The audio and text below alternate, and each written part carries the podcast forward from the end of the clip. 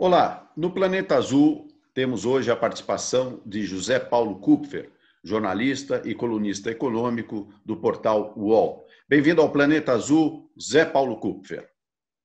Vamos começar nossa entrevista, Zé Paulo, com o tema que está de novo na pauta, que é a reforma tributária. Como é que você está vendo essa discussão? Dessa vez vai ou não? É, a questão tributária ela é bastante antiga é, e o problema nasce é, da necessidade de que sejam feitos gastos públicos para atender, é, em princípio, em teoria, especialmente aos setores mais desfavorecidos, mais vulneráveis da população, transferindo renda de quem tem para quem não tem e tentando, com isso, é, estruturar uma sociedade mais solidária. É, eu vou falar, como eu acho, uma sociedade mais decente, porque uma sociedade mais solidária é uma sociedade mais decente. Uma sociedade individualista não solidária, na minha concepção, desculpem a crueza, é uma sociedade indecente. Então, a reforma tributária é um assunto central do crescimento econômico, do desenvolvimento econômico e do bem-estar social. O problema que é o seguinte, como eu sempre digo, é, o sistema tributário de um país, de uma sociedade, é a impressão digital desta sociedade. A gente pode dizer: diz-me como tributas, que te direi quem és. E o sistema tributário brasileiro, montado ao longo da história, é um sistema absolutamente disfuncional, regressivo no sentido de que taxa mais quem pode menos, o que é uma aberração tributária. É, ele não ajuda na competitividade da economia brasileira, porque taxa setores que deveriam ser incentivados e incentiva setores que não precisam de incentivos, é altamente regressivo. Quem ganha até dois salários mínimos, resumindo numa conta arredondada, é, paga de tributo no total o equivalente a 50% da sua renda, e quem ganha mais de 30 salários numa espécie de linha, de uma curva dentro de um gráfico é, perfeitamente inversa, é, quem ganha mais de 30 salários mínimos paga de impostos, de tributos, a metade da sua renda, renda total. Ou seja, quem tem mais paga menos e quem tem menos acaba pagando mais.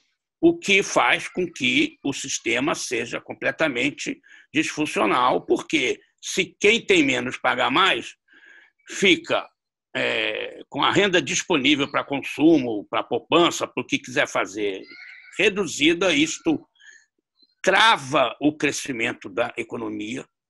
E, de outro lado, isto então reduz a capacidade de arrecadar, o que faz com que o limite para o gasto público, para atender às necessidades, educação, saúde, segurança, etc., da sociedade fique também limitado. É, então, é um sistema. É, eu sempre brinco que é o seguinte, Marcos: se você convocar os maiores tributaristas do planeta, colocá-los numa sala, trancá-los e dizer assim: vocês só saem daí quando produzirem o pior sistema tributário que vocês conseguirem. Não vai dar o brasileiro.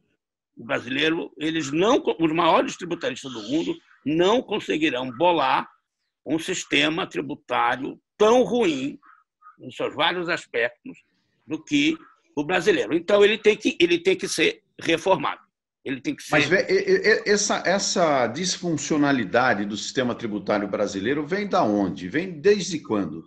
Vem exatamente da, do poder e da disputa distributiva. Vem exatamente a, a mesma matriz que vai gerar esta pobreza enorme que o Brasil é, tem. Essa desigualdade de renda absurda, acachapante que o país tem, onde um, um cidadão cuja renda é de três salários mínimos já está entre os dez mais ricos deste país. E que o 1% detém muito mais da metade da renda total. Então, as disfunções de renda, de igualdade, é, de, de acesso às oportunidades e etc., é, estão na mesma matriz do sistema tributário. O sistema tributário é, tem sido, ao longo do tempo, capturado pelas categorias, pelas classes sociais, pelos estratos sociais com mais poder político. E, tá, e formou esta situação é, é, assim, é absurda. É um sistema, além do mais, por causa disso, porque essa disputa se dá permanentemente, a quantidade de exceções que o sistema absorve, coloca dentro dele, é também absurda. Então, ele precisa ser simplificado. É, pagar imposto no Brasil e cobrar imposto no Brasil é um negócio custoso, mais do que em quase todo mundo. É difícil. Cobrar é sempre difícil, ok. Hum. Ninguém quer pagar imposto, muito mais no lugar em que o retorno desse pagamento é, em geral, muito fraco. É, Nesse sentido, Zé Paulo, é que é, na cabeça das pessoas é, fica muito presente esse tipo de pensamento, ou seja, é, por que, que eu devo pagar imposto se eu tenho um retorno tão, tão baixo em termos de investimentos públicos nas áreas saúde, educação. Isso também não, não gera, é, a médio e longo prazo, um desprezo à institucionalidade, ao funcionamento do Estado, a uma própria descrença no funcionamento do sistema? Claro. Diz-me como tributas que te direi quem és. É claro, porque o, o problema tributário é a tentativa, o sistema tributário é uma, é, em teoria, é uma tentativa de moderar, de equilibrar o, a, o, o conflito distributivo. Entendeu? Na hora que tem um desequilíbrio, alguns setores, algumas camadas, alguns estratos conseguem impor muito fortemente os seus interesses sobre outros, entendeu? Essa coisa, é, essa coisa vai corroendo todo o sistema institucional, vai corroendo a sociedade. A sociedade decente não aceita isso. Ela se rebela, se opõe a isso e tenta produzir um sistema tributário que faça esse papel. É, ele arrecada para dar retorno. Veja a Alemanha, veja o, o sistema inglês, veja até os esforços brasileiros meio utópicos, tipo o SUS, né? como lá vai olhar como a renda é distribuída lá, como é o tamanho da pobreza lá, como são as oportunidades, os acessos, e olha para cá. Aí você entende por que o nosso sistema é, é, é o pior, é impossível fazer pior que esse. Então, voltando um pouco ao início da nossa conversa, a, a recente proposta do governo federal é, apresentada ao Congresso pode funcionar? É um início de um novo momento ou você tem dúvidas sobre isso? Eu, eu te respondo assim: eu acho que pode funcionar, mas eu tenho dúvidas. Vou explicar. É, um dos problemas do nosso sistema tributário, como eu falei, é a dificuldade de pagar e de cobrar impostos. E a insegurança jurídica, as demandas judiciais é, que, esse, que essa insegurança produz. Não é? Então, você precisa simplificar esse sistema. Tem tributo demais, é, tudo tem explicação. A gente ia ficar aqui três horas, fazer um curso. Se você quiser, eu topo. Vamos fazer um curso sobre o que está por trás dessa engenharia perversa do sistema tributário brasileiro. Tudo tem explicação, mas mostra que a sociedade não funcionou direito na solução dos problemas que esse negócio foi criando. Então, precisa simplificar. É, há propostas no Congresso, estão lá, proposta do Bernard Api, do Centro né, de Cidadania Fiscal, que tem uma ambição muito grande. É uma proposta, tal, emenda 45, a PEC, a proposta de emenda à Constituição 45 da Câmara, tem uma parecida de número 110, só para complicar a vida da gente. No Senado, as duas estão tramitando há um ano, e agora apareceu essa cunha do governo que, para mim, atrapalha. Mas, voltando atrás. Então, a simplificação é uma necessidade. E as PECs que estão no Congresso, a do API e a da, do Senado, elas visam fundamentalmente simplificar o sistema e evitar evitar choques é, distributivos entre os entes, o ente federal e os entes subnacionais, como se fala nessa língua tributária, os estados e os municípios. Né?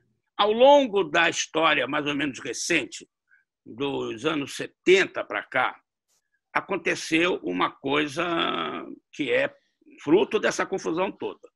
O número de contribuições, desculpem, é uma coisa meio técnica, mas se vocês pensarem bem, é um negócio apaixonante, porque é o futuro nosso que está em jogo aí. O número de contribuições aumentou fortemente e o peso delas na carga tributária também aumentou fortemente. Por quê? Imposto, o que chama imposto, é um negócio que alguém arrecada, pode ser o governo federal, o estadual ou municipal, por exemplo, o ICMS, quem arrecada são os estados. O ISS, sobre serviços, quem arrecada é o município.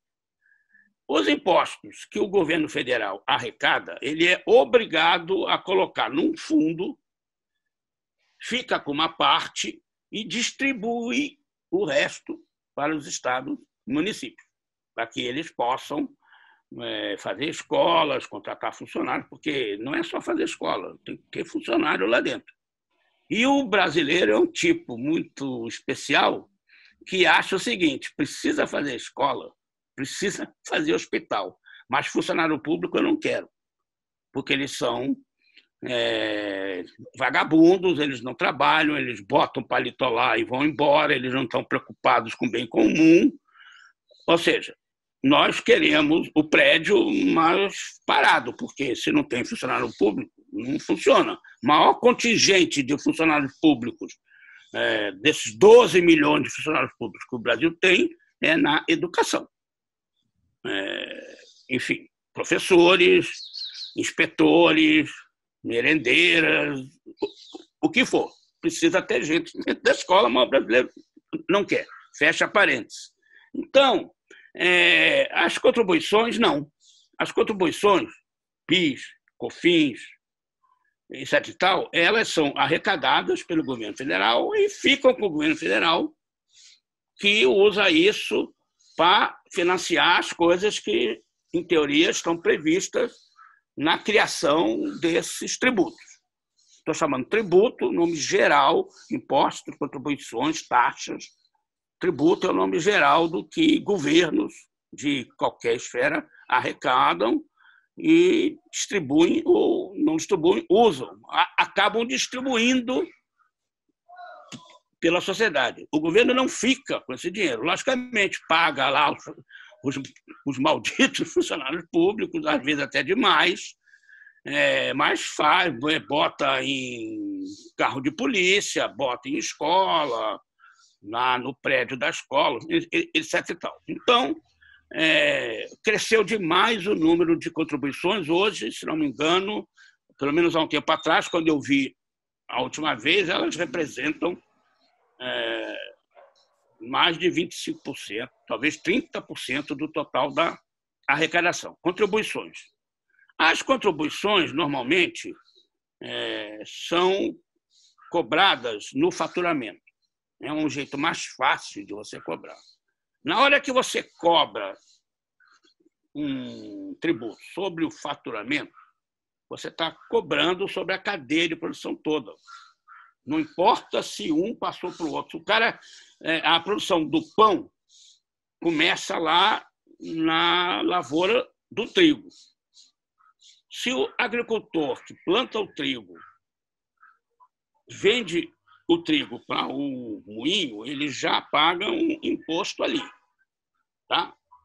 Se o cara que faz o moinho, roda o moinho para fazer a farinha, não desconta esse imposto e vai pagar só a parte de fazer o moinho funcionar, a indústria que produz a farinha, já vai estar, tá, o, o imposto vai estar tá entrando duas vezes. E se o da farinha não tem uma maneira de é, só pagar o que ele tem que pagar porque comprou do lavrador. Se, quando ele passa para o padeiro, se o padeiro não paga só a parte, o líquido da indústria que processou aquilo, é uma terceira cobrança é, de tributo em cima do mesmo fato básico, a cadeia de produção do pão. Quando o pão chega na sua casa, é cinco, seis vezes o imposto foi cobrado. E isso é prejudicial para a economia. Profunda. Aí entra a questão da economia, é profundamente prejudicial para a economia, né? E modernamente nos países de sociedades decentes não existe. Os impostos são impostos, tributos de valor adicionado. É em cada etapa de produção agrega o que é cobrado naquela etapa o resto é, é, é dado para aquele lá como crédito, ou seja, abate, e no final você tem um imposto chamado IVA, aqui no Brasil IVA, imposto de valor adicionado ou valor agregado, não cumulativo, ele não se acumula ao longo da cadeia de produção, ele é líquido em cada etapa, que é como os países modernos fazem. A gente não, é meio misturado. Nós temos outros problemas. E um curioso é que os impostos aqui no Brasil são cobrados por dentro. Por dentro. Não é a prática dos outros países. Quem já foi para Miami, Nova York ou para a Europa, já viu que a, o cupomzinho fiscal, a nota fiscal do que comprou, tinha o valor do produto e o imposto separado separado. Aqui não tem isso, você não sabe no preço final o que é imposto o que não é.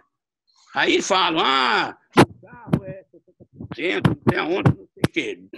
Mas você não sabe, você não tem essa conta clara. Isso aí tem também implicações econômicas gravíssimas.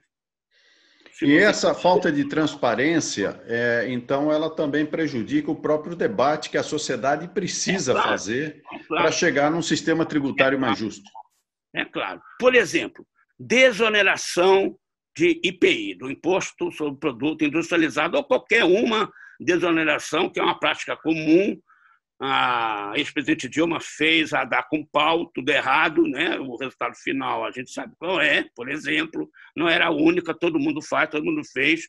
O Paulo Guedes é obcecado em desonerar folha de pagamento, ele acha que isso vai gerar emprego, ele acha que o empresário vai empregar porque o custo de contratar é menor. Tudo bem, isso facilita, mas se não tiver mercado para ele vender o produto dele, ele não vai contratar ninguém ainda que nenhum escravo, eu acho que alguém contrataria, tem que dar comida, pelo menos, contrataria se não tivesse o que vender. Mas, enfim, isso aí é a questão. As desonerações, elas jogam a gente numa situação única. Então, você, por exemplo, tira o IPI do carro para que aumente a venda de carro, que o preço baixe e a, aumente a venda de carro. Você tem certeza que isso vai acontecer? Porque no sistema por dentro, o que, que vai acontecer? Vai acontecer o seguinte: o produtor, o empresário, vai ver como é que está o mercado. Está tendo demanda? ele vai pegar essa isenção que é tirada de cada um de nós, né? que poderia estar indo para outra coisa, né? para uma renda básica, por exemplo, que está um tema também na moda, ele vai, se a demanda do produto dele, se a procura está alta, ele vai baixar o preço só porque caiu o imposto? Só se ele for Madre Teresa. Como empresário não é, não é Madre Teresa, ele vai se apropriar disso e vai aumentar a margem dele. Ele vai vender pelo mesmo preço, mas o custo dele vai ser menor. E ele vai, a margem, não é ainda o lucro, mas a margem de comercialização da venda cresce. Se... Bom, Zé Paulo, eu acho que nós temos aí, a partir do, só, do só da pauta... É. Só um segundo. Se a demanda está baixa, aí ele vai usar isso, tá certo? Para não baixar o preço, né? Inteiramente, mas para é, manter alguma margem. Então, não funciona, porque é por dentro, a gente não sabe como é que está é. sendo Bom, Zé Paulo, eu acho que esse tema do sistema tributário, dessa discussão que é tão importante para o desenvolvimento do Brasil, ela ainda vai render muita conversa, porque é o tipo do tema que todo mundo diz que é necessário, mas é difícil chegar num acordo, especialmente quando você, você tem é, diferentes entes federativos disputando aí pedaços desse bolo que todo mundo imagina que cresce muito, mas na hora. Não entes marco, mas também é, categorias, grupos sociais. É, as Tem corporações. Os e as corporações ou não, grupos sociais. Uhum. É, disputando esse, esse é, é, participando desse ringue, dessa luta de boxe, ou de MMA, que é mais violento, é, pelo, pela, pelo, pela receita dos tributos, dos impostos. Certo. Bom, Zé Paulo, eu agradeço muito a sua participação mais uma vez aqui no Planeta Azul. Sempre a sua disponibilidade é bem-vinda para fazer a análise da economia brasileira, um tema que se fala muito, mas que precisam dessas, que nós precisamos dessas análises mais aprofundadas para a gente entender o contexto e até mesmo o futuro que nos espera. Muito obrigado pela sua participação. Ok, Marco, eu fico grato, estou sempre à disposição. Programa uma outra aí sobre carga tributária. Essa é uma coisa que, é, de fato, não é nada intuitivo. A gente não entende o que é carga tributária.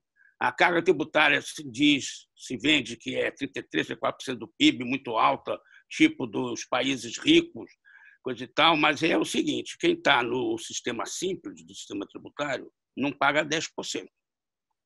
E um empregado CLT que ganha 5 mil reais paga os mesmos 27,5% de imposto de renda que um sujeito que ganha 300, 400, 500 mil reais por mês.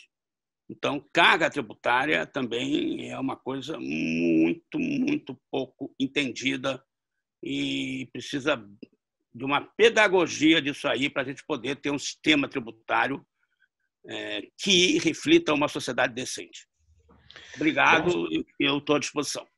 Vamos, vamos tocar nesse tema, Zé Paulo, em uma próxima oportunidade sobre carga tributária. Vamos entender esse bicho aí. Isso aí. Muito obrigado mais uma vez. E o Planeta Azul fica por aqui. Entrevistamos José Paulo Kupfer, jornalista e colunista econômico do portal UOL. Até uma próxima. Até mais.